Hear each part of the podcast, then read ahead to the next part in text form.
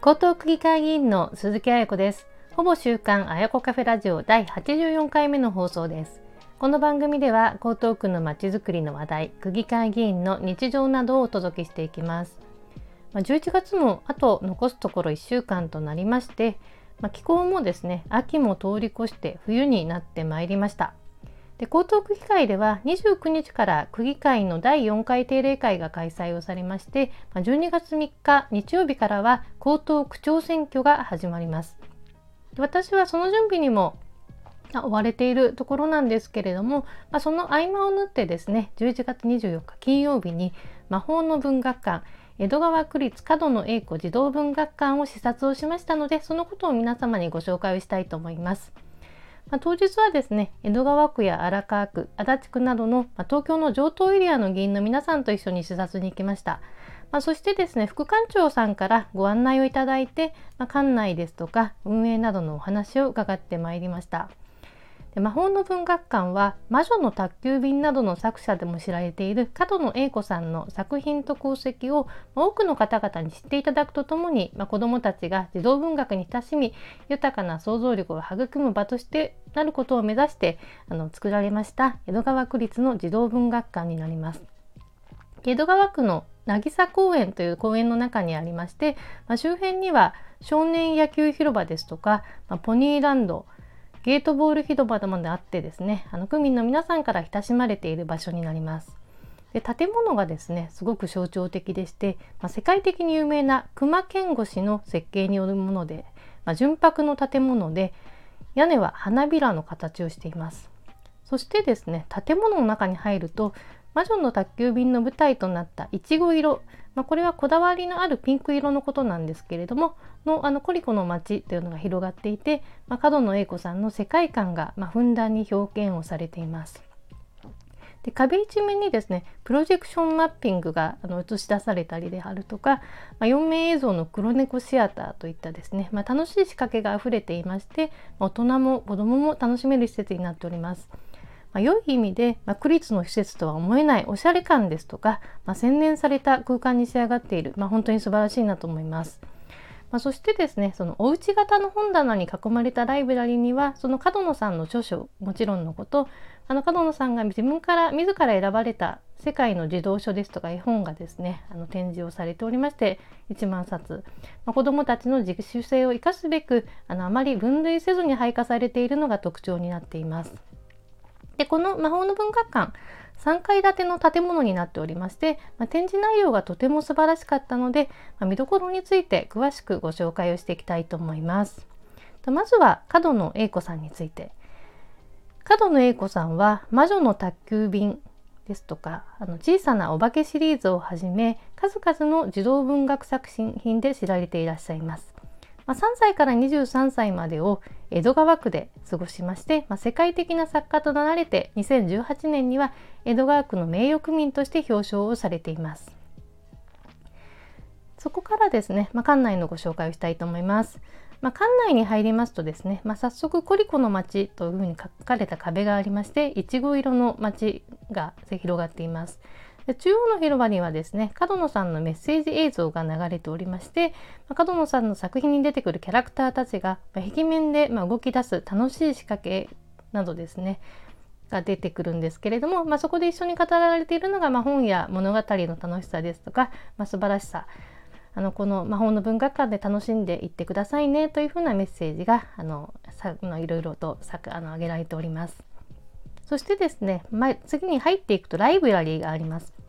ライブラリーはですね、広場を抜けた空間にありまして、おうち型の本棚には、まあ、絵本とか読み物がぎっしりと詰まっていて、まあ、子どもたちがいろんな思い思いの場所であの座りながらとかいろんなところで本が楽しめるようになっています。で本については角野栄子さん自ら選ばれた1万冊が取り揃えられていることということで、まあ、児童文学館としてもあの蔵書もあるものになっています。まあ、続いて紹介しますのが黒猫シアター。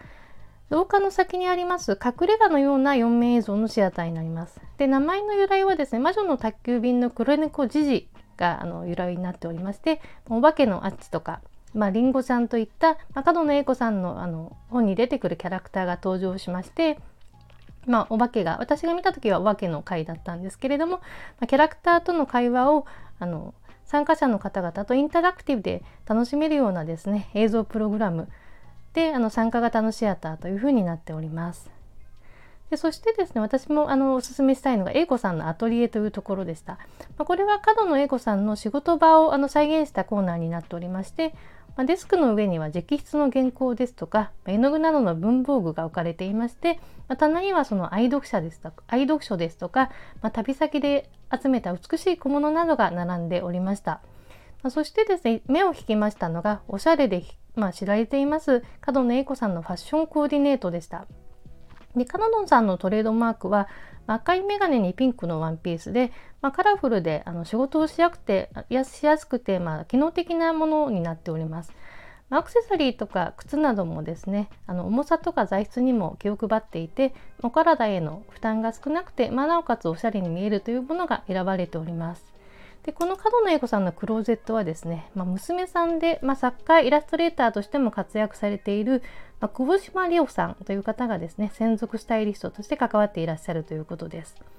で魔法のクローゼットというふうな本も出版をされていて、まあ、販売をされていたんですけれどもこちら人気だそうです。で本の帯に書かれていたのが、まあ、50代になったら娘が母のファッションを作るそれは自分の未来図だからというものでした。まあ、とてもねあの印象に残るものでした。でこれはですね80代である角野さんが、まあ、おしゃれで若々しく見えるだけではなくて、まあ、楽しい気持ちで毎日を元気に快適に暮らすことができるようにその愛情を持って娘さんがコーディネートしているということを感じられるもので非常に素敵だなと思いました。私自身パーソナルスタイリストの資格も持っておりますので、まあ、このコーナーはねとても興味深いコーナーでして、まあ、洋服好きの方、まあ、非常におすすめになっております。まそして3階にはですねカフェキキというのもあります。ここですねあの旧江戸川を市場をできます見晴らしのいい空間のカフェになっておりましてあのメニューの中にはですね、まあ、英子さんの作品に登場するようなもののメニュー、まあ、そしてですねここでしか味わうことができないようなものが用意をされています。例えばキキライス、まあ、オムライスのようなものなんですけどもですとか、まあ、いちご色のメロンパンいちごラテといったですね本当に魅力的なメニューがたくさんありました。でまあ、今回ですねちょっと時間の都合で私はあの食べることができなかったので、まあ、次に行った時に食べたいなと思っております。まあ、そして、まショップがですね入り口にあるんですけれどもこれも本当に魅力的でした。角野さんの作品出てきますお化けのアッチとか、まあ、リンゴちゃんなどの可愛いキャラクターグッズですとか、まあ、お菓子、まあ、機能性があってあのおしゃれなんですねトートバッグ文房具雑貨などたくさん品揃えがありました。まあ、ここでしか買えないものも多いということなので、まあ、ファンの方などがたくさんお買い求めをされていました。でまあ、お隣の江戸川区の文学館ということで、まあ、江東区に行かせるものはないかということで館内については視察をさせていただきました。まあ、建物の設計とか、まあ、展示のコンセプト、まあ、角野栄子さんの世界観を再現しつつも、ま、大人も満足できるもの、ま、そしてですね児童文学館としても子どもたちが一日読書を楽しめるような空間づくりになっていて、ま、その運営手法なども学ぶことばかりだったなと思います。ま、今回の視察でですね、まあ、幹事を務めていただきました江戸川区議会議員の皆さんですとか、ま、関係者の皆様に感謝をいたします。この魔法の文学館ですけれども、まあ、抽選予約制になっております。江戸川区民の方のほかですね、まあ、全国からファンの方などが来館をされて、まあ、大人気となっているということでした。そしてですね、あのふるさと納税によるクラウドファンディングも江戸川区では受け付けられています。まあ、金額に応じてお礼状ですとか本型の面々版に名前が刻まれるということです。まあ、江東区もこれからあの始めようとしている返礼品のふるさと納税の事例がありますので、大いに参考になるものでした。あ、魔法の文学館ですね、大人は700円、江戸川区民は500円、子供は300円、で江戸川区民は200円ということで、3歳以下は無料ということでした。9時半から17時半までの開館ということで東京メトロの東西線葛西駅 JR 京葉線の葛西臨海公園が最寄りになっております。とてもあのおすすめですのでご興味のある方ぜひ行ってみてください。ほぼ週刊あやこカフェラジオ第84回目の配信いかがでしたでしょうか？ま気に入ったらぜひ番組登録や高評価など応援をお願いいたします。ごと区議会議員鈴木あやこでした。